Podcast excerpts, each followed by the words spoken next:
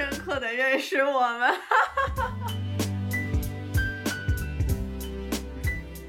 到现在为止，我们录了一共不超过十句话。天呐，我觉得我真的是好有包袱。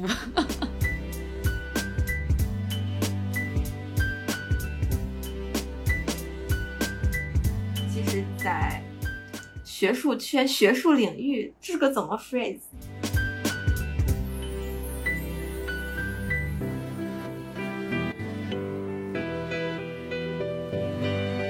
重新来，最后一遍了，就这样了。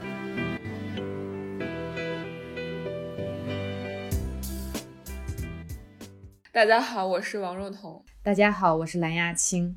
大家好，我是新露。欢迎来到双城意识的第零期。在这一期中，我们希望通过聊天的形式跟大家。介绍一下我们三个，我们的生活背景，以及为什么要做这档播客的初衷，顺便再跟大家聊一聊我们对这档播客的设想。希望通过这样聊天的形式，大家可以更深入的了解我们三个，也更深入的了解这档播客。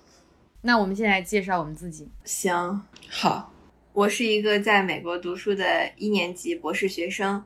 我的研究方向大致是计算社会科学。我是一名在美国读政治科学的博士生，我的主要研究方向是国际关系理论和国际政治经济。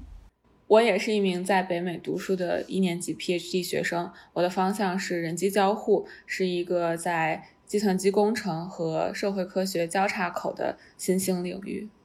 嗯。为了这一期节目，我们提前准备了一些问题。接下来我们会以回答这些问题的方式来介绍我们的想法。那么第一个问题是，为什么我们想要做播客？好，那我先来回答这个问题。呃，为什么想做播客呢？是今年早些时候，线路突然有一天给我发了微信，说最近的生活比较空虚，希望找一找自己的价值。然后我当时呢收到这条微信，马上就非常的兴奋，因为我在那段时间恰巧也有非常类似的感受。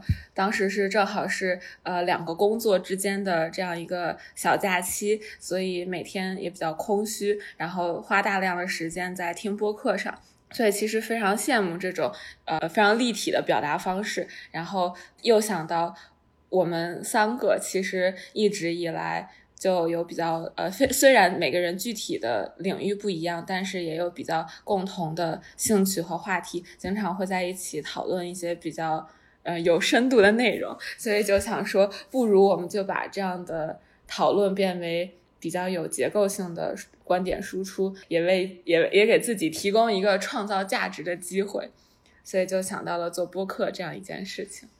嗯。我觉得我愿意做这个播客的主要契机就是 George Floyd 事件的发酵，啊，因为一开始先路找我谈说做播客这个事情的时候，我不是特别有信心，因为我觉得他会特别耗费时间，而且我又不是做这个专业的。但是就是当时 George Floyd 事件爆发之后。不管是在国内还是在国外，激起了特别激烈的讨论嘛。我当时就发现，嗯，身边很多亲密的人对这件事情表达出来的观点或者想法，让我蛮吃惊的。所以我那个时候就是觉得，嗯，感受到了站出来表达自己的观点的重要性。同时，另外一方面就是，它也让我意识到我之前做的。各种学术研究问题，虽然在当时做学术研究，我看来是非常重要的，但是如果没有办法将它们，呃，有机的和社会问题还有社会现实连接起来的话，我其实很容易在这个学术研究的这个呃领域里面迷失，所以我特别想就是通过这样的途径建立。呃，如何将学术研究里面的理论或者是知识和看待社会现实问题的呃角度方法有机的结合在一起，并且通过播客这个途径啊，尽量的传递给更多的人。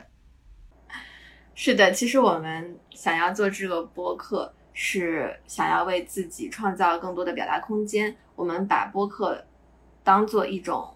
使我们自己和我们周边的世界、社会环境产生更加紧密的联系的途径。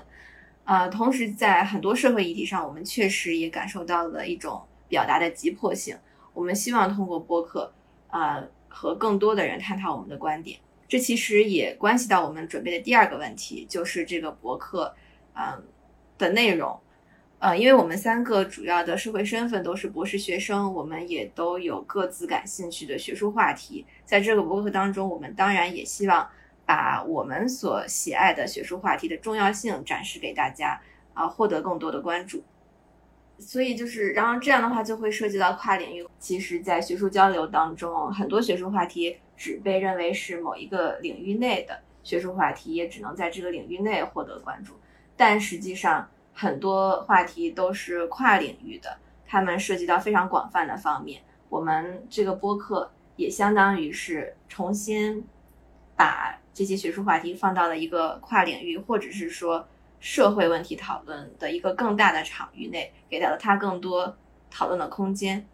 举个例子吧，我们之后可能会有一期节目和大家一起探讨婚姻和婚恋市场。我们请到这个嘉宾呢，是一个学社会学的朋友，那他角度可能采用的就是一个社会学和人类学的研究方式，然后去看婚姻作为一种呃社会规范。呃，婚恋市场是如何体现出来各种社会价值的？那在我所学的这个专业领域，也就是政治经济里面，我们其实也有讨论婚姻啊作为一种社会制度它的效用价值的。那我们这个研究方方式或者是视角，可能是更加经济学的，或者是更加唯物主义的。就是这两者虽然就是角度或者说方法学不相同，但是我们看待的问题。就是婚姻和婚恋市场，以及包括女性等等这些嗯话题，其实是一样的。那在之后的节目中，我们也希望能请到更多我们的朋友来一起讨论这样的跨领域问题或是热点的社会议题。那也请大家多多期待。那我们这期节目就到这里，大家下期再见。